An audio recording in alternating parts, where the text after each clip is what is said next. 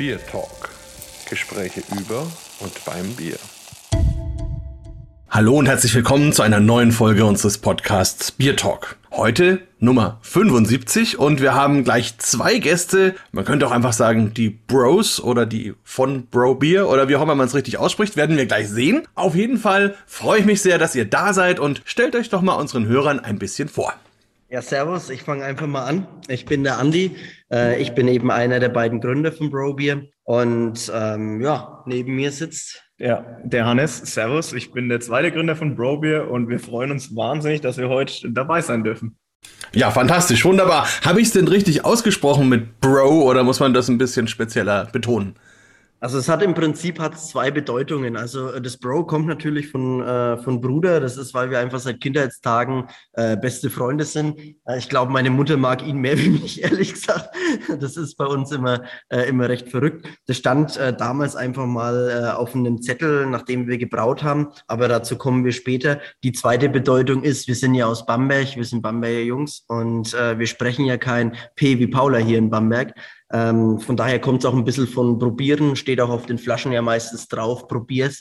Und äh, so ist es so ein bisschen eine Doppeldeutigkeit. Die älteren Leute bei uns im Dorf sagen auch ganz oft, äh, ja, das ist das Probierbier, das probieren musst, ne? So ungefähr. Ja, das klingt ja wunderbar. Na, wunderbar. Also, und ihr seid aber nicht zufällig im Krankenhaus bei der Geburt vertauscht worden oder so? Ja, manchmal, also man könnte es erahnen, dass es so ist. Äh, manchmal bin ich mir auch unsicher, wenn er sich mit meinem Vater irgendwie unterhält, ob das tatsächlich so ist. Äh, aber ich denke, dafür sind wir doch unseren Vätern zu ähnlich. Ja, auf der einen Seite schon, viele Leute denken es auch, dann auch im Dorf, hey, dein Vater war doch gestern noch am Stammtisch und ich so, äh, nee, der war arbeiten, bis sich dann rauskristallisiert, dass er seinen Vater gemeint hat und nicht meinen, ist es immer ein wenig schwierig. Vor allem, weil der Hannes hat noch einen Bruder und den kennen dann die meisten gar nicht. Das ist eine sehr witzige Geschichte. Ja, vielleicht wenn wir ganz kurz mal ähm, drauf eingehen, wie ihr überhaupt jeweils zu diesem Thema Bier gekommen seid und wie ihr dann zusammen zu diesem Thema Bier gekommen seid. Das ist eine sehr gute Frage. Ähm, also gut, bei, bei mir ist es jetzt so, äh, ich, ich komme aus Reckendorf ursprünglich. Ähm, für mich ist das äh, Thema Bier eigentlich schon immer irgendwo präsent. Mein Vater zum Beispiel spielt in der Blasmusik ähm, und dadurch sind so Themen wie Kerber oder sonstiges, bei den Veranstaltungen auch gern Bier getrunken wird, immer irgendwo präsent. Und ähm, das heißt, ich trinke eigentlich schon, schon immer gern mal ein Bierchen. Ähm, und ja, das hat mich einfach begeistert. Ich habe gern Bier getrunken, ich habe gern auch verschiedene Biere ausprobiert. Und ähm, ja, dadurch kommt eigentlich so die Begeisterung hin zum Bier. Und ähm, dann regt natürlich das auch irgendwie das, die Interesse, ähm, was eigentlich dahinter steckt. So war das bei mir der Fall. Bei mir war es relativ einfach, ich war halt immer mit dabei. Also mein Papa, mein Papa spielt ja nicht in der Blaskapelle. Äh, wir sind ursprünglich eigentlich aus Ungarn, äh, da aus der Ukraine in der Nähe. Und äh, dadurch, dass ich da immer dabei war, war das halt dann für mich genauso. Und mein Papa trinkt natürlich auch sehr gerne Bier. Und ähm, ja, dann waren, waren wir beide mal in Bamberg äh, gesessen auf der Brücke, haben Bier getrunken. Und als Bamberger bildet man sich ja auch irgendwie ein bisschen was ein. Ich meine, wir sind Bierstadt und mit den ganzen tollen Brauereien, die wir haben. Und dann haben wir irgendwie gemerkt, dass wir eigentlich gar keine Ahnung von Bier haben. Ich meine, Hopfen, Wasser, Malz ist irgendwie drin scheinbar, aber viel mehr wusste man nicht. Und dann ähm, haben wir relativ schnell beschlossen, dass wir gesagt haben, komm, wir kaufen uns mal ein, zwei Bücher, weil im Internet haben wir damals noch nicht so viel gefunden. Und äh, hat sich jeder von uns ein Buch gekauft, das durchgelesen und dann stand ziemlich schnell fest, komm, wir lassen, äh, wir brauen jetzt einfach mal daheim. Ganz klassisch im Glühweinkocher angefangen. Das Einzige, was bei uns vielleicht ein bisschen besonders war, wir haben von Anfang an gesagt, wir wollen da keine Rezepte aus dem Buch nachbrauen oder so, sondern wir wollen von Anfang an äh, eigene Rezepte schreiben und äh, unser eigenes Bier brauen im Prinzip. Ja, und dann gab es Versuchskaninchen, die das probieren mussten? Ja, natürlich. Also klar, das ist dann das Erste, was man macht. Man möchte nicht, man ist natürlich das erste Mal, wenn irgendwie was Bierartiges rauskommt äh, bei den Versuchen, ist man natürlich schon sehr stolz drauf. Und ähm, das erste, klar, die ersten Versuchskaninchen sind dann die Familie, Freunde. Äh, Tatsächlich auch ja. der Herr Eichhorn, ja, der Dominik, ähm, weil der hat uns früher mal bei so einer kleinen Wohltätigkeitsorganisation, die wir geleitet haben, unterstützt mit Backstage. Und äh, da haben wir ihnen natürlich auch gleich ganz stolz das erste Bier gebracht äh, mit einer äh, fränkischen Brotzeit dazu. Und das haben wir dann gemeinsam verkostet und probiert. Und äh, der war dann auch sehr begeistert. Und ich glaube, außer den Dominik, den Hannes und mir hat, glaube ich, keiner wirklich alle Biere getrunken, die wir je gebraut haben. Das ist tatsächlich äh, nur bei uns dreien der Fall. Ja, spannende Geschichte. Und ganz kurz für die Hörer noch, Dominik Eichhorn von der Reckendorfer Schlossbrauerei, den hatten wir auch schon im Biertalk. Und das ist natürlich sehr spannend, gerade wenn man so einen Mentor oder Begleiter gleich am Anfang so ein bisschen bei sich hat. Und er ist, glaube ich, auch jemand, der wirklich das Herz auf der Zunge hat, das heißt, er sagt auch dann wirklich, was er denkt und wie er so, so das Ganze empfindet. Und von, wie ging dann so der Impuls weiter, dass ihr gesagt habt, okay, wir gehen dann jetzt in eine professionellere Richtung und wollen vielleicht auch mal ein Bier verkaufen? Also, äh, das war dann eigentlich so, dass ähm, beim, beim allerersten Mal haben unsere Väter ja noch geschimpft, wir, wir trinken da mehr Bier am Brautag, als, wir, äh, als da rauskommt. Da ist übrigens dann auch, weil wir eben ein bisschen zu viel im Tee hatten, der Name Bro Beer entstanden. Am nächsten Tag, wo wir aufgestanden sind und aufräumen wollten, stand es dann einfach auf einem Zettel. Äh, also wir wissen beide nicht, von wem von uns beiden das kommt. Und dann war der ausschlaggebende Punkt, Johannes, sein Vater, sein 50. Geburtstag. Und da haben wir dann 100 Liter gebraut gehabt. Das kam super gut bei den Leuten an. Die wollten wissen, wo man es kaufen kann. Und konnte man halt nicht, weil wir es nur in der Garage machen. Und dann hat es mit so kleinen Aufträgen angefangen, hey, mal für die Firmenfeier, für den Geburtstag, äh, für die Hochzeit, haben dann auch schon Firma angemeldet, ganz klein. Und irgendwann waren wir dem Ganzen überdrüssig, weil wir unser eigenes Bier nicht mehr getrunken haben. Und ja, wie es weitergeht, kann der Hannes gerne erzählen. Ja, also gut, es war dann irgendwann halt die Entscheidung, stand auf dem, oder lag auf dem Tisch, dass man gesagt hat, okay, äh, wie machen wir das jetzt irgendwie weiter? Wollen wir das in einem größeren Maßstab äh, irgendwie, ja, weiter irgendwie produzieren. Ähm, was haben wir denn für Möglichkeiten? Und dann sind wir auf die Idee gekommen, dass wir noch einfach mal zu Brauereien gehen und einfach mal nachfragen können, gibt es denn überhaupt grundsätzlich die Möglichkeit, dass man seine eigene Rezeptur irgendwie auf so eine Anlage braut? Und kann man das überhaupt skalieren? Also wenn ich jetzt daheim irgendwie in einem Einkocher oder wir haben uns irgendwann eine 100 Liter Anlage zusammengeschustert, kann ich das eigentlich vergleichen? Die ganzen Werte, die ich jetzt äh, bei uns auf unserem Rezept stehen habe, kann ich das mit so einer großen Anlage vergleichen? Und das war eigentlich die größte Schwierigkeit, und ähm, ja, so sind wir dann zu einer Brauerei, äh, ortsansässigen Brauerei auch und haben da einfach mal angefragt und ähm, die waren dann natürlich auch begeistert. Und ähm, so ist es irgendwie mal in die professionellere Schiene gekommen, dass wir dann bei einer Brauerei waren, dort äh, brauen durften an dem Brautag. Ähm, ja, und das war eigentlich der Start von dem Ganzen. Ja, das war damals beim Brauhaus Pinkert, den Jörg kennt es ja logischerweise auch. Jo. Und da haben wir die ersten Sude quasi gemacht. Äh, also wir wollten eigentlich schon von Anfang an nach Reckendorf, aber damals hat der Dominik nur das alte 100 Hektoliter Sudhaus gehabt und es war halt für den ersten professionellen Sud äh, deutlich zu viel. Gerade für unser erstes Bier damals, für das Ember, äh, war das eine Riesenmenge und da haben wir uns einfach bei 15 Hektoliter beim äh, Binkert wesentlich einfacher getan, das zu verkaufen. Ja, das kann ich mir vorstellen. Und der Jörg ist natürlich auch ein sehr sowohl erfahrener Braumeister als auch eben Technologe. Und ich glaube, also weil du gerade gesagt hast, natürlich fanden die das gut. Ich muss sagen, das ist schon, also der Jörg findet nicht alles gut. also müsste ihn schon wirklich überzeugt haben.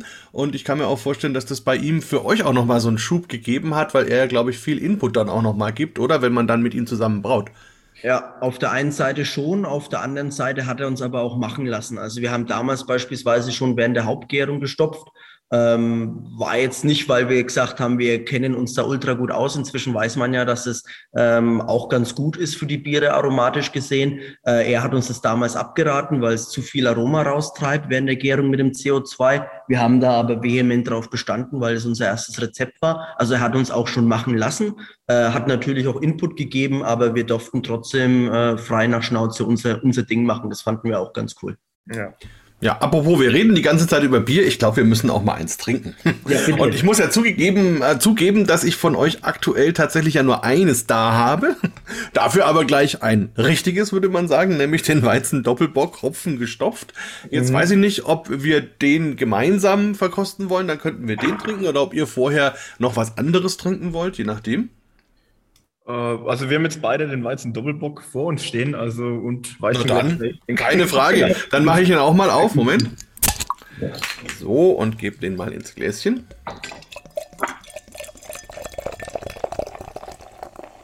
Ich hoffe, das klingt von unserer Seite auch so sexy wie von deiner, wie das einschenken. ja, also ich, da werde ich ja immer wieder danach gefragt, oder werden wir immer wieder danach gefragt, ob wir da irgendwie tricksen oder, oder irgendwie nachträglich noch Sounds einspielen. Aber es ist gut, dass ihr jetzt so reagiert habt. Nein, es ist wirklich alles live. Ich mache es halt hier direkt neben dem Mikro und wenn man dann eben so einschenkt, dass es eine gewisse Fallhöhe vom Bier gibt, dann passt der Sound auch entsprechend. Also, aber gut, dass ihr das mal so betont habt. Wunderbar. Also ich, ich, ich sage vielleicht mal ganz kurz, wie, wie mein Geschmacksempfinden hier vom Bier ist, dann könnt ihr ein bisschen gucken, ob ich da auf der richtigen Schiene bin. Also erstmal vom Aussehen her habe ich also eine, eine, klare Trübung, aber das gehört sich ja für so einen Weizenbock auch so. Ähm, die Farbe ist so, ja, Sandorange irgendwie, also ein schönes, schöne weiche Farbe mit so einem leichten, ähm, ja, Orange Stich sozusagen. Obendrauf ist dann der Schaum, so fein bis mittelporig, ist auch leicht getönt und insgesamt lächelt mich es auch richtig schön an. Jetzt rieche ich mal rein. Ja, und da habe ich also einerseits die klassischen Weizenbock-Aromen, also Banane, wie man so kennt, eher eine reife Banane, schön intensiv, schön fruchtig, dann frisch, bisschen Zitrus, und dann kommen eben auch so Tropenfruchtaromen, also so Richtung, ja, Papaya, Mango, irgendwie in so eine, so eine Richtung. Sehr schön, sehr frisch auch, sehr einladend. Jetzt nehme ich mal ein Stückchen. Ein sehr cremiges Mundgefühl. Es fängt ein bisschen süßer an, wie man es vom Weizenbock erwarten würde. Hat dann im Mund selber, geht so über in so leichte Honignoten. Dann kommen diese fruchtigen Aromen, geht eben wieder so in Tropenfrüchte über, in Banane und wenn man dann runterschluckt, ist es so eine schöne Mischung, wo einerseits dann tatsächlich jetzt auch die Hopfenbittere sich ordentlich zu Wort meldet, aber sich immer wieder abwechselt mit den fruchtigen Noten von der Banane, von den Tropenfrüchten und fast auch so ein bisschen gewürzige Aromen, noch ein bisschen pfeffrige dabei, vielleicht auch so ein bisschen Guave, also eine sehr schöne Reise durch ganz viele verschiedene Aromen. Und insgesamt also ein sehr dichter und sehr intensiver und auch sehr angenehmer Geschmack. Also von meiner Seite auf jeden Fall schon mal Glückwunsch habe ich das einigermaßen richtig erfasst. Fand, fandest du nicht, dass es ein bisschen salzig schmeckt? Mm, Moment. Nach Meer. mm. Jetzt hast du mich echt verunsichert, weil das ist tatsächlich. Sorry. Auch alle Entschuldigung an alle Hörer, der was jetzt sein. Du, ich schneide es ja sowieso raus. Nein, Quatsch, natürlich bleibt es drin. Und ähm, ne, ist ja auch gut. also, den Witz kenne ich schon, aber ich muss sagen, äh, wir hatten das neulich bei einem Bierwettbewerb mal, dass einer am Tisch wirklich behauptet hat, das Bier wäre salty. Und dann haben wir da ewig rumdiskutiert und ich habe dann am Schluss gesagt, naja, vielleicht bin ich auf dem Auge einfach etwas blind und habe das dann auf sich beruhen lassen. Und das hat mich jetzt ein bisschen dran erinnert. Hätte ja sein können, dass ihr so eine Prise Salz reingebt. Machen ja viele sogar beim Kaffee. Also ja, aber es schmeckt tatsächlich nach mehr. Da stimme ich euch auf jeden Fall zu. Nee, also grundsätzlich bist du mit deiner Beschreibung, äh, also stimmen wir komplett überein, denke ich. Ähm, das Schöne finde ich bei dem Weizen Doppelbock ist einfach, dass es so komplex ist und in so verschiedene Richtungen geht. Ähm, also es ist wirklich, man schmeckt, dass es ein Weizen irgendwie, also es hat einfach diesen typischen Weizencharakter, es hat den typischen Doppelbock-Charakter, auch diese leichte Süße, äh, das Bananige von dem Weizen und dann einfach durch das Hopfengestopfte hast, hat man einfach diese, diese fruchtigen Aromen, das Tropische nochmal mit dabei und das alles entfaltet sich irgendwie in unterschiedlichen Phasen. Also ähm, ja, je nachdem im ersten ähm, Antrunk und dann aber auch hinten raus nochmal eben eine leichte, ganz leichte bittere runde das Ganze ab. Ähm, ja, also ich finde, ähm, das Bier ist schon, schon rund und gut gelungen und ganz verschiedene Gesch äh, Geschmacksrichtungen ähm, einfach bei dem Bier. Ja, ich finde es auch schön, also was wir auch versucht haben zu betonen, es ist dezent Hopfen gestopft. Also ähm, das waren jetzt äh, bei Haupt- und äh, Lagerung, also bei der Hauptgärung und bei der Lagerung waren es ungefähr ähm, 80 Kilogramm Sabro bei 200 Hektolitern, also ist jetzt nicht die Welt. Ähm, ging uns da aber auch einfach drum, wir wollten einfach nur einen Touch drinnen haben und wir wollten da jetzt nicht irgendwie eine Art Neipa-Verschnitt oder sowas draus machen, sondern es soll ganz klar auch dieses wunderbare Weizen-Doppelbock-Aroma da sein. Äh, es ist nicht das fruchtigste Bier, das man je getrunken hat, aber darum geht es uns auch gar nicht. Wir lieben beide einfach Weizenbiere und diesen Charakter auch irgendwie darzustellen und ganz bisschen zu verbinden, war uns wichtig, vor allen Dingen, weil wir das in Kooperation mit der Schlossbrauerei gemacht haben und wir da, wir stehen ja beide auch ein bisschen so Vereinigung von Tradition und Moderne.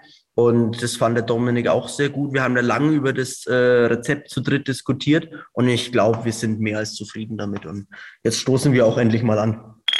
Das Schöne ist einfach, dass wir damit auch viele Leute erreichen. Ich meine, die Leute, denke ich, die Zuhörer wissen auch teilweise, dass wir verschiedene Sondersorten, Sonderbiere auch immer zu unserem Standardsortiment machen äh, und brauen. Und ähm, ja, der Weizen-Doppelbock, damit spricht man einfach den Weizentrinker an, man spricht den Bocktrinker an. Das passt jetzt perfekt in die weihnachtliche kalte Zeit. Ja, man äh, spricht auch irgendwie den Spezialbiertrinker an. Natürlich bei uns original alles nur 05. Und für die Leute, die uns vielleicht nicht kennen, ähm, Wir haben standardmäßig drei Biere. Es ist ein helles, urfränkisch unfiltriert, nur mit einem Hopfen und einem Malz gebraut. Wir haben fränkisches Rotbier, äh, das sehr, sehr komplex ist. Da sind knapp acht verschiedene Spezialmalze drin. Ein helles Rauchbier, das einen ganz leichten äh, Rauchgeschmack bloß hat. Und dann kommen eben immer wieder mal Sonderbiere wie IPA, Naipa, Ember, Böcke ähm, und worauf wir halt gerade Bock haben. Genau. Ja. Von der Farbe vielleicht noch, was mir eingefallen ist ähm, dass wir eigentlich dann ganz schönes Herbstlaub haben in dem Sinne. Äh, ganz bunt gemischt, ganz verschiedene Gelb- und Orangetöne ein bisschen. Also ich finde, mich erinnert das Bier von der Farbe immer ein bisschen an Herbst. Ja, und wenn wir schon über die Farbe vom Bier sprechen, dann müssen wir auch über die Farbe vom Etikett sprechen. Wie kommt man denn auf die Idee, das lila zu gestalten? Ach, das war eigentlich, äh, wie soll man sagen, der Reckenweizenbock hat schon ein bisschen lila Elemente. Und wir fanden die Kombination mit Lila und Gold recht edel. Wir finden auch, es ist ein recht edles Bier in dem Sinne, weil es halt eben so vielschichtig und komplex ist. Und da fand man die Kombination Lila-Gold eigentlich recht schön. Es ist auffällig, ohne dass es auch irgendwie im Auge sticht. Es ist jetzt kein, äh, keine Ahnung, kein Leuchttürkis oder Pink oder irgendwie sowas, sondern es eigentlich fanden wir eine angenehme Kombination. Und ähm, passt natürlich auch zur Weihnachtszeit. Also jetzt für die kalte Jahreszeit, Weihnachtszeit. Genau, also das wollte ich gerade auch sagen. Dafür ist es natürlich wie die Faust aufs Auge, weil es natürlich so ein bisschen so ein weihnachtlichen, wie so ein eingepacktes Geschenk mit so einem Goldschleifchen oder so. Genau. Das kann man, die Assoziation kann man natürlich sehr gut herstellen. Und da steht jetzt auch drauf Reckendorfer und Pro-Bier. Das heißt, es ist dann so eine offene Collaboration, wie man so schön sagt. Also jetzt was, was ihr gemeinsam macht oder wie, wie äh, reiht sich das in eure Reihe ein? Mhm. Also es ist mal ein gemeinsames Projekt. Das soll auch ein bisschen darstellen, dass wir halt hier in Reckendorf einfach äh, in der Schlossbrauerei zwei Sudhäuser und zwei Brauereien haben. Ähm, das ist uns ja auch eine Herzensangelegenheit. Deswegen äh, wollte der Dominik ja auch von Anfang an, dass wir hier brauen können, weil er halt eben von unserer Leidenschaft auch so begeistert war. Und auch wenn es jetzt ein bisschen blöd klingt, auch für die Zuhörer oder Ding, aber uns geht es äh, sehr, sehr gegen den Strich, was aktuell in der Braubranche auch abläuft, mit den ganzen äh, Etikettenschwindlereien. Da werden äh, Biere von anderen Brauereien genommen, ein Etikett draufgeklebt, am besten sich auch noch prämieren lassen und Co. Ähm, uns geht es sehr gegen, äh, gegen die Meinung. Wir sind sehr stolz stolz, dass wir unsere Biere, die ganzen Rezepte selber schreiben, beim Brauen auch größtenteils mit dabei sind. Also wir wollen auch keinen anlügen. Wir sind natürlich nicht bei jedem Sud dabei. Wir haben, müssen ja auch noch ausliefern und haben die Firma zu leiten. Aber ähm, die, die, Stand, also die Standardbiere werden inzwischen äh, ganz normal gebraut. Bei den Sonderbieren sind wir natürlich immer mit dabei, ähm, weil hier dann tatsächlich auch ein bisschen das Know-how dafür fehlt, wie man das Ganze macht. Aber ähm, wir sind wirklich zwei Brauereien und im, in einem im Prinzip sind komplett eigenständig hier in Reckendorf, haben auch unsere eigenen Tanks hier. Äh, inzwischen gibt es auch äh, Investitionen, die gemeinsam getätigt werden, wie Hopfenfilter, äh, bisschen Ausbau von der, äh, vom Hof und und und.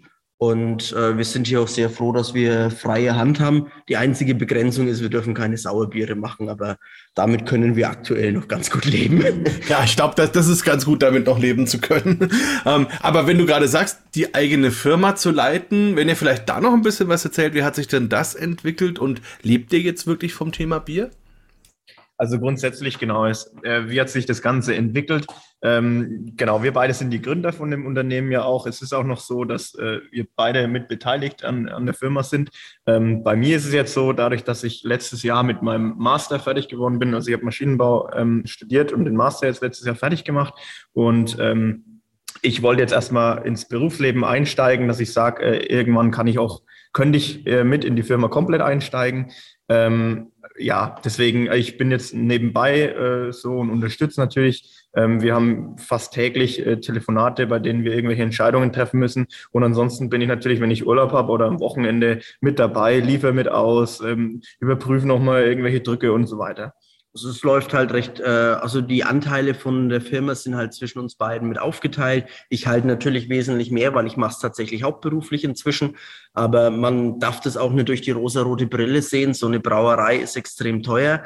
Und ähm, wir sind hier halt eben äh, mit am Start, äh, erleichtert uns einige Investitionen. Auf der anderen Seite müssen wir natürlich auch Tanks, Kästen, Flaschen, äh, das ganze Marketingportfolio im Sinne von Etiketten und und und bezahlen. Und äh, davon können wir beide eben nicht leben, äh, bei weitem nicht, auch ich noch nicht. Also ähm, man nimmt sich nur ein bisschen aus der Firma raus und äh, wir haben halt einen Privatvertrag nochmal zusätzlich, dass er irgendwann mit einsteigen kann, wenn er möchte. Und wenn auch die Summen äh, und Gehälter passen. Und ansonsten läuft es halt so, wenn ich jetzt beispielsweise sage, ich will gern äh, Zwickelpilz brauen und der Hannes sagt, Zwickelpilz, habe jetzt keinen Bock drauf, dann kann ich es nicht machen. Also das bleibt alles 50-50 äh, in den Entscheidungen. Und ansonsten schauen wir, dass wir, das Gute ist, wir haben, wir zwei Blödköpfe haben ja eigentlich immer dieselbe Meinung. Das ist von daher eigentlich immer recht easy. Also das glaube ich auch, dass ihr da immer ganz gut ergänzt und auch da eben gut in eurem Geschmack harmoniert. Äh, ja, und was hat euer Umfeld denn dazu gesagt? Also einerseits, was, was haben so die, die Kunden und die Biertrinker, wie sind die mit eurer Marke? Was kommt da so für Feedback? Und wie ist es mit eurer Familie? Wie sehen die das, dass da jetzt äh, eine neue Brauerei entstanden ist? Ja, also grundsätzlich ähm, von unserer Familie bekommen wir natürlich viel Rückhalt. Also ähm, die fanden es am Anfang, also es gab auch äh, teilweise Freunde oder Bekannte, die das am Anfang auch ein bisschen vielleicht belächelt haben, als wir in der, in der Garage irgendwie angefangen haben. Ähm, das, also wirklich, aber sehr vereinzelt. Die anderen Kumpels, Freunde ähm, fanden das natürlich äh, super, äh, konnten auch teilweise mit dabei sein, werden immer Besuch. Also jedes Mal, wenn wir gebraut haben, war irgendjemand da, der uns zugeschaut hat, was machen wir eigentlich da, was ist unser Ziel, wie funktioniert das und waren da auch immer mit interessiert. Ähm, so was ursprünglich. Jetzt natürlich, wenn es größer wird, ist äh, gibt es fast, also gibt es wenige von unserem bekannten Freundeskreis, Familienkreis, die da irgendwas Negatives drüber sagen. Ähm, zumindest so, nicht in unser Gesicht. Ja, genau, zumindest nicht uns. genau, ja, sagt uns keiner direkt. Ähm, also das ist ja schon mal vielleicht zum Freundes- und Bekanntenkreis und wie gesagt, die unterstützen uns da, geben uns Tipps, Input und ähm, das sind wir auch, also herzliches Dankeschön an alle, vor allem unsere Freunde auch, die uns, egal um was es geht, bei Veranstaltungen und so mit un unterstützen und unter die Arme greifen. Ähm, ja, aber jetzt und so von den Biertrinkern, ähm, die man jetzt nicht so kennt oder so, da kommt auch positives, positives Feedback erstmal grundsätzlich, ähm, wo man sagt, okay, es, ist, es sind gute Biere, es sind stabile Biere, es ist mal ein bisschen was Neues mit einem irgendwie einen Twist dabei. Ähm, die finden das natürlich gut, aber es gibt natürlich, wie wahrscheinlich bei jedem, irgendwo auch ähm, negatives Feedback grundsätzlich. Ähm, wo man aber auch sagen muss, teilweise haben es vielleicht die Leute auch noch nicht mal probiert und haben halt einfach ein bisschen was gegen etwas Neues. Ja, also wir sind ja tatsächlich eher eine klassische Brauerei. Wir fungieren auch so, also wir arbeiten um unseren Schornstein herum. Wir sind jetzt nicht groß im Onlinehandel. Der ist jetzt seit letzter Woche beispielsweise erst wieder offen. In der Situation, wie wir gerade sind, gibt es uns zweieinhalb Jahre. Wir machen jetzt in dem Jahr knapp, äh, oder jetzt zwei Jahre besser gesagt, ähm, ja, machen wir jetzt knapp 2000 Hektoliter. Da sind wir sehr stolz drauf. Und ähm, weil wir halt eben traditionelle Biere machen, helles, äh, unfiltriert mit einem Hopfen, einem Malz, ein fränkisches Rotbier, ein Rauchbier, ein leichtes. Also uns, uns ist halt hier die, die Kultur wichtig. Wir haben halt leider nicht den Vorteil, dass irgendjemand mal von unseren äh, Großeltern oder sonstiges eine Brauerei gegründet hat. Aber wir lieben die Braukultur, die Brauszene und auch wenn wir beide keine gelernten Brauer sind, haben wir davor extreme Achtung und uns liegt das extrem am Herzen. Und ist auch das, was die Kunden, glaube ich, merken und auch die Leute, dass wir einfach einen riesen Respekt vor dem Ganzen haben und uns diese Kultur so wichtig ist. Und wir auf der anderen Seite aber halt auch mal einen Naipa raushauen können und äh, dass die Leute dann auch probieren, was wir eigentlich echt cool finden. Ja, ihr habt auf jeden Fall schon eine richtig große Bandbreite schon gemacht und auch vieles ja immer präsent. Macht ihr denn jetzt alles in Reckendorf oder macht ihr noch einen Teil beim Jörg? Ähm, nee, beim Jörg sind wir schon sehr lange nicht mehr. Ähm, wir machen tatsächlich alles in Reckendorf, einfach aus dem äh, Grund, dass wir hier, also wir sehen uns auch nicht als Gypsy-Brauer oder ähnliches an, weil wir haben hier einen festen Platz. Äh, uns gehören hier auch im Prinzip Räumlichkeiten mit. Äh, wir haben hier eigene Tanks. Äh, wir greifen stetig ins Braugeschehen mit ein, ähm, auch wenn ich jetzt beispielsweise mal nicht dabei bin, wenn ein Helles gebraut wird. Dann mache ich aber dann, ähm, wenn das Bier durchgegoren ist, wir äh, tun Grünschlauchen, ähm, was ist durchgegoren, äh, wenn es halt soweit ist, dann mache ich das Grünschlauchen selber. Wir, wir legen überall Hand an. Ähm, wir sind halt stetig im Brauprozess mit einbegriffen. Vielleicht nicht so unbedingt zur Sympathie des Braumeisters hier, weil wir halt einfach auch unseren Stiefel durchziehen und äh, äh, es halt natürlich auch schwierig ist, alles miteinander zu vereinen. Aber für uns ist es halt einfach extrem wichtig und wir gehen ja mit dem Thema extrem offen um, dass wir hier in der Schlossbrauerei sind. Und äh, ich finde es auch gut, dass zwei Brauereien so zusammenarbeiten können. Äh, da gibt's ja, da brodelt ja auch die Gerüchteküche äh, im Sinne von unser Rauchbier ist es Reckenrauchbier, obwohl der gar kein Rauchbier hat und lauter so Blödsinn, wo wir ja auch äh, vehement versuchen, dass solche Blödigkeiten verboten können, weil es einfach Kundentäuschung ist. Und ähm, bis hin dazu, dass dem Dominik die Firma gehört und äh, wir hier nur angestellt sind, dann würde ich, glaube ich, keine 80 Stunden in der Woche mir den Arsch aufreißen und die ganzen Probleme haben, die wir haben. Ähm, aber wir machen das mit sehr viel Leidenschaft und ich glaube, das schmeckt der Endverbraucher auch. Ja, und bei der Gelegenheit können wir vielleicht auch noch ein bisschen über die Brauanlage an sich sprechen, weil uns nämlich nach dem Biertalk mit, mit dem Dominik klar geworden ist, dass das fast so ein bisschen runtergefallen ist, weil wir das schon eigentlich eher so als ganz normal angesehen haben. Das ist ja schon auch was Besonderes. Ihr habt ja schon gesagt, es gibt ein altes Sudhaus und es gibt eben auch ein modernes Sudhaus, was ja dieses Ziemann Omnium System ist, mit ja. einer Nessie, die da praktisch statt einem Läuterbottich letzten Endes funktioniert und damit eben ganz andere Stammwürzen, ganz andere ja, Abläufe letzten Endes möglich sind. Vielleicht wollt ihr da ein bisschen erzählen, wie kommt ihr mit dem System zurecht? Äh, gefällt euch das? Ähm, da muss ich jetzt leider Gottes nochmal einen Monolog halten, da bin ich ein kleines bisschen mehr involviert mit. Ähm, es ist sehr spannend vorab, äh, es ist sehr interessant, ähm, es ist neu, es äh, Brauprozesse funktionieren anders wie auf der alten Anlage. Äh, die Amylasen funktionieren kürzer. Wir haben beispielsweise äh, holen wir eine Amylase nach dem fertigen Braugang äh, Brauvorgang vor bei 83 Grad, wo die eigentlich gar nicht mehr stattfinden dürfte.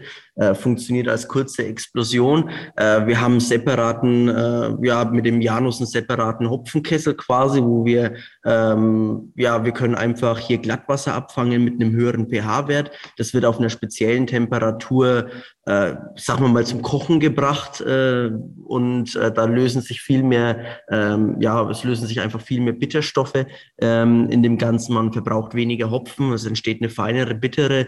Es ist, glaube ich, sehr schwer, das jetzt hier irgendwie äh, zu erklären. Es ist auf jeden Fall äh, sehr kompliziert gedacht äh, oder wie soll man sagen, nicht kompliziert gedacht, äh, schwierig zu erklären, wenn man nicht davor steht. Es ist aber halt was komplett Neues. Also auch wenn hier ein Braumeister zu Besuch ist und wir erklären das, dann sagt er auch manchmal, hey, das funktioniert doch gar nicht so. Und dann muss man erklären, doch, auf der Anlage klappt es eben so. Vielleicht als kleine Ergänzung, um, ähm, ich weiß jetzt nicht, äh, für die Zuhörer natürlich auch, grundsätzlich ist der Läuterprozess komplett anders. Bei einem alten Sudhaus kann man sich vorstellen, also Läutern, um es äh, ganz einfach zu sagen, ist dafür da, eigentlich um das Malz, äh, welches ich verwendet habe, ähm, von der Flüssigkeit zu trennen. Und normalerweise funktioniert das mit einem Sieb, kann man sich das vorstellen. Und durch Schwerkraft sozusagen trennt man dann ähm, die, die Feststoffe von der Flüssigkeit. Und beim Nessie-System ist es so, also es heißt Nessie, weil das ähm, vier Räder sind, die ausschauen wie so ein, also sind absteigend und schaut aus wie so eine Nessie, die irgendwo aus Loch Ness. Äh, ja, ja, genau, äh, in Loch Ness. Und, und ähm, da ist es so, dass man sich das wie Waschmaschinen, Trommeln vorstellen kann, die sich ganz langsam drehen. Und ähm, dann wird eben von Rad zu Rad wird die Flüssigkeit eben von den Feststoffen getrennt. So vielleicht als erstmal, also grobe Unterscheidung davon. Und da verwenden wir halt die verschiedenen Flüssigkeiten für die verschiedensten Prozesse. Also wir haben jetzt, wir sitzen ja eh gerade im Sudhaus, wir haben jetzt vor uns im Prinzip drei Behältnisse, große stehen, ähm, die alle unterschiedliche Funktionen äh, erfüllen. Ein kleines noch, also es ist sehr komplex. Ich glaube, da könnte man ein komplettes Video drüber drehen. Was für uns halt interessant ist, also wir benutzen äh, nur die neue Anlage und es, äh, auch die Nutzung von uns ist am meisten. Wir sind da ganz oft auch irgendwie das Experimentierkaninchen sozusagen, weil wir sind die ersten weltweit, die auf so eine Anlage ein Rotbier gebraut haben, ein äh, Rauchbier gebraut haben, Ember, äh, jetzt auch mit dem Weizen Doppelbock, äh, mit dem Naipa, mit den IPAs und Ales im Allgemeinen, die wir machen.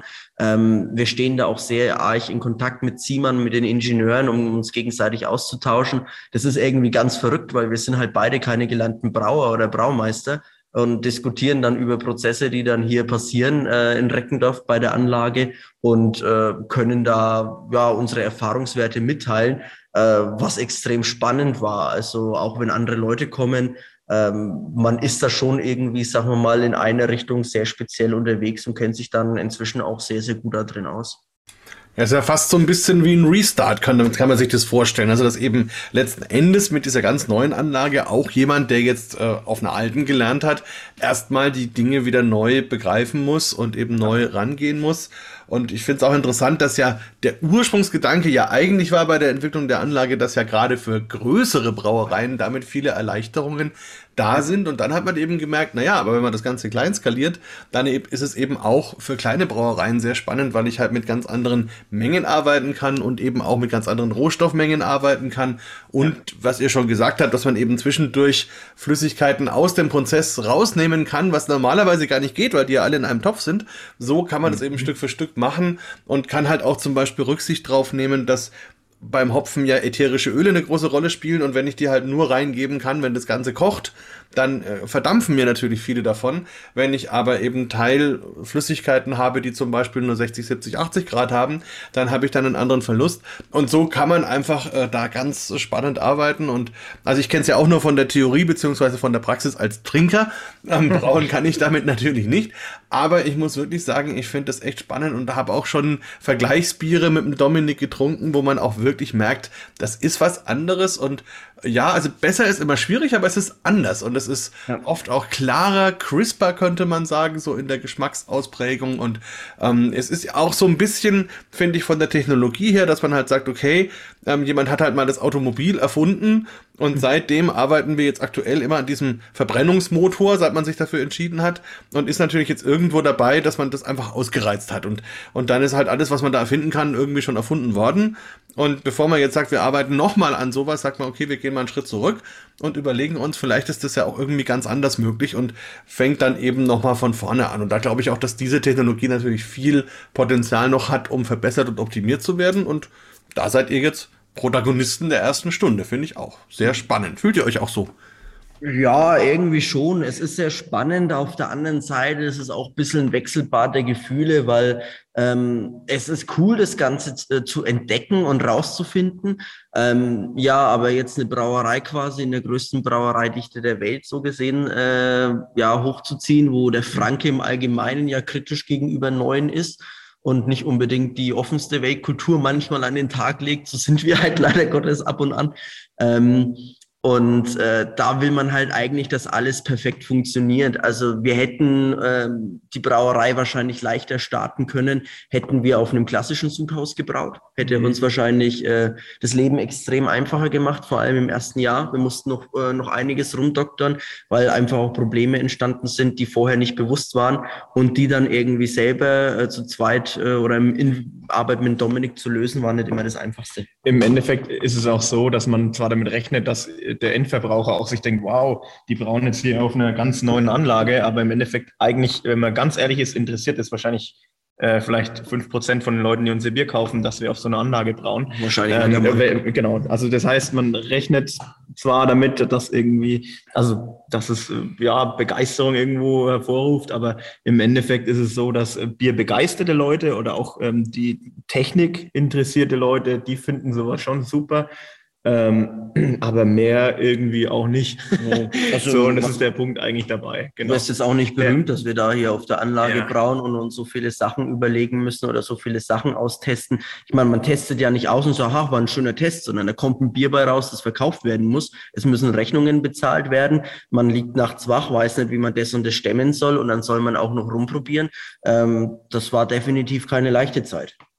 Ja, aber so ein bisschen auch eine klassische Unternehmergeschichte einfach, wo man am Anfang halt einsteigt und in gewisser Weise auch ein bisschen Lehrgeld zahlt und dann eben Kreativität braucht, Durchhaltevermögen braucht, ähm, einfach die, die nötige Energie, um dann seinen Laden auch durchzuziehen. Also das finde ich schon gut und da kann man euch auch nur großen Respekt letzten Endes zollen. Was würdet ihr denn sagen von all den Bieren, die ihr so gemacht habt? Was, was waren eure absoluten Tops und vielleicht auch, gab es einen Flop, weiß ich nicht? Ja, also ähm, ich fange mit dem Flop an, weil ich, beim Flop muss ich immer das passt nämlich super zu dem Nessie-System. Ähm, ja, wir haben mal ein 100% Weizenbier gebraut. Also ähm, es ist ja normalerweise, ähm, Weizenbier besteht ja nie aus 100% Weizen, sondern es ist immer Gast, Gastenmalz mit dabei, weil eben der Läutervorgang ähm, normalerweise auf einem, also auf einem Standard-Zuthaus nicht möglich ist. Und ähm, deswegen dachten wir, hey, mit der neuen Anlage geht es und es wäre doch mal cool zu wissen, wie eigentlich ein Weizen, also Weißbier schmeckt, äh, mit 100% Weizenmalz. Und ähm, also für uns war das wahnsinnig spannend. Da war es zum Beispiel wieder cool auszuprobieren. Äh, was aber rauskam, war einfach, ähm, ziemlich flach. Also der, das Gerstenmalz äh, ist ja bei dem Weizen auch so, dass es trotzdem für die Vollmundigkeit sorgt und das hat einfach komplett gefehlt. Es war mhm. interessant, es war getreidig irgendwie vom Geschmack her, aber es war einfach, der, der, das hat keinen begeistert, es hat keinen interessiert eigentlich, dass da jetzt 100% Weizen drin ist, sondern eigentlich war das so, es war eine Enttäuschung für den Endverbraucher, weil der mit einem Weizen rechnet, mit dem Weizen, wie er es kennt. Mit was Bananigen äh, vielleicht genau, auch. Und das hat einfach komplett gefehlt und das, deswegen war das vielleicht ein Flop. Also es, es, hat auch einige Leuten tatsächlich ganz gut geschmeckt, aber ähm, es war halt so, wir haben das eigentlich im High-Gravity-Verfahren gebraut. Wir haben eigentlich einen Weizenbock gebraut und haben den dann äh, nach der Gärung ein bisschen runter verdünnt. Und ähm, dann war es so, äh, das war einfach nur nelkig und gar nicht bananig. Wir haben eigentlich mit dem Maischsystem und alles geguckt, dass es so bananig wie möglich wird. Und es hat halt, Weizen hat auch noch eine ganz leicht saure Note. Äh, es hatte auch einen ganz leichten sauren Stich, ohne dass da jetzt irgendwie äh, Lacto oder sonst was im Spiel war. Und es war von der Herstellung ultra interessant. Es war halt auch ultra leicht. Da gab es gar keinen Widerstand. Also das konntest du schütten wie nichts. Aber ähm, es war halt, äh, ja, der Endverbraucher hat es einfach nicht gecheckt, sagen wir es mal so. Ja.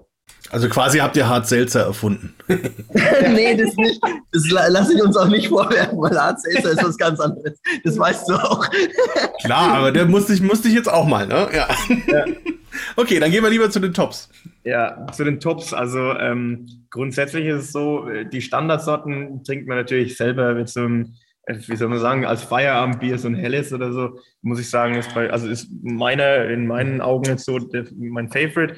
Ähm, aber ich liebe natürlich auch unsere Sondersorten. Also das fängt an jetzt wie das Sniper, was wir jetzt gebraut hatten, ähm, liebe ich einfach. Ich liebe zum Beispiel auch das Freiraum Ale. Und aber ich muss wirklich sagen, für mich persönlich ähm, soll jetzt auch gar keine Werbung oder sonst irgendwas sein, ist ähm, einfach der Weizen Doppelbock ist das Highlight aktuell. Also ich muss wirklich sagen, ähm, der, der schmeckt mir rundum und äh, ja. Wer hätte es gedacht, ich bin derselben Meinung? Überraschung. Surprise, surprise. Aber äh, ich finde tatsächlich auch wahnsinnig gut. Ähm, was noch von unserem Standardsortiment? Ich trinke das Helle natürlich auch sehr viel. Mal abends in, bei der Arbeit oder so zum halben Feierabendbier läuft's halt einfach nein. Wie Drecksau, wie manch einer sagen würde. Aber mein, äh, eigentlich unser perfektestes Bier ist, glaube ich, das Rotbier. Das ist, glaube ich, so, wie es auch früher gewesen wäre. Wir haben ganz leichte röstige Note drinnen, ähm, die tatsächlich nur auch wegen dem Nässe-System da ist, weil wir ein bisschen hellere Biere damit erzeugen können und wir mit dem Carafa Typ 2 da ein bisschen gegengesteuert haben. Es sind äh, knapp acht verschiedene Spezialmalze drin. Das ist eine Bombe. Ähm, wenn das nicht so einen hohen Endvergärungsgrad hätte, könnte man es wahrscheinlich kaum trinken, weil es so intensiv ist. Es hat eine schöne malzige Note. Ich finde das dunkelrote Rubinfarben eine wirklich klasse und ich glaube, wir haben selten Bier gebraut, das mehr on point ist wie das. Ja, also da kann ich euch nur zupflichten oder beipflichten. Ähm, ich bin ja ein sehr großer Rotbier-Fan und probiere mich da auch immer wieder gerne durch, was es alles so gibt. Und da gehört es auf jeden Fall auch zu meinen Top 3. Finde ich ein ganz, ganz faszinierendes, spannendes Bier mit eben ganz viel Aroma und Dichte. Ja, jetzt, wenn wir das senden, ist ja der. Okay, wenn wir das senden, ist ja der vierte Advent gleich, also der vierte Advent Samstag sozusagen. Das heißt, da würde ich euch zum Abschluss einfach fragen, Mensch, wenn ihr euch was wünschen könntet, so zu Weihnachten, zum neuen Jahr, für eure Brauerei, für eure Biere, was wären denn so die Wünsche? Was steht auf eurem Wunschzettel drauf?